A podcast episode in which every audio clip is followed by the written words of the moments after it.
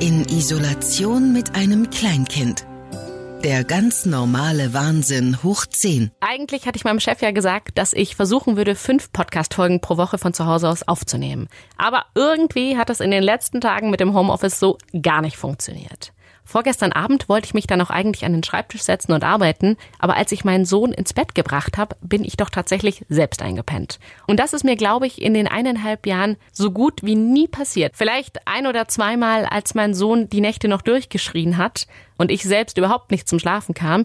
Aber mittlerweile schläft er ja wirklich relativ gut in den Nächten und ich komme schon auf ein paar Stunden Schlaf. Aber ich bin trotzdem gerade einfach so müde, dass ich erst aufgewacht bin, als mein Mann zum Nachtdienst musste und sich verabschieden wollte.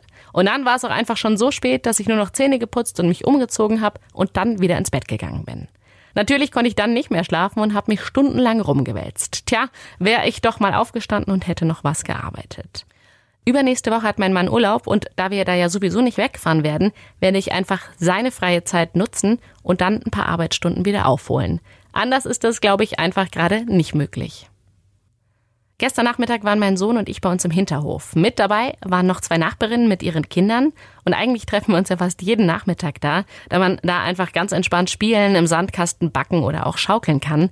Aber trotzdem haben wir auch oft ein ganz schlechtes Gewissen, ob das jetzt so in Ordnung ist, dass wir uns treffen und fragen uns häufig, ob wir jetzt nicht nach ein paar Wochen schon einfach zu nachlässig geworden sind und diese Einschränkungen der Kontakte nicht mehr richtig wahrnehmen. Aber bis auf unsere Nachbarn, die ich im Hinterhof treffe, habe ich noch eine weitere Freundin, mit der ich einmal die Woche spazieren gehe. Wir halten Abstand, aber bei unseren Kindern ist das natürlich nicht immer so.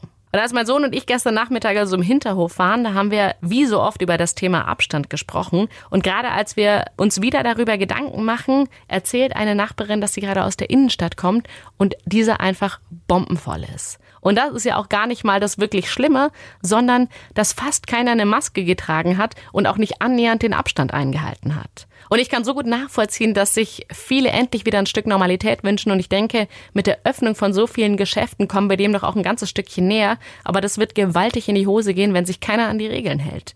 Denn dann ist es echt wieder nur eine Frage der Zeit, bis die Zahlen der Menschen, die sich infizieren, wieder steigen, genau wie die Zahl der Toten. Und es wird auch nur eine Frage der Zeit sein, bis die strengeren Auflagen kommen. Ich weiß, jede Mama ist super angetan von ihrem Kind und der größte Fan und ich finde meinen Sohn auch echt richtig großartig. Es passiert gerade so viel und jeden Tag lernt er irgendwas Neues. Momentan versucht er fast alles, was wir sagen, nachzureden. Gut, bei manchem, da muss man schon genau wissen, was er meint, da man sonst nie drauf kommen würde. Ludelu ist zum Beispiel der Schnuller.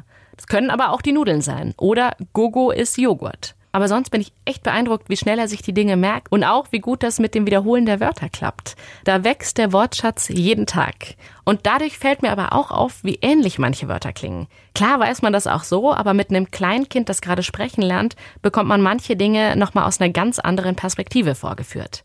Gestern habe ich ihm in einem Buch Trauben gezeigt.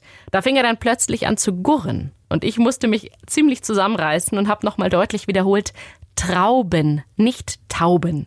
Oder auch die Schaukel und die Schaufel. Über so ähnlich klingende Wörter macht man sich als Erwachsener gar keine Gedanken mehr. Für Kinder, die gerade alles noch lernen müssen, ist das sicherlich anders. Witzig, aber auch ziemlich klug finde ich ja, dass mein Sohn auch bei einem Nilpferd wird. Aber das ist ja auch eigentlich klar, denn wieso sollte ein Nilpferd nicht genau auch wie ein Pferd wiehern? Es steckt ja immerhin auch ein Pferd drin.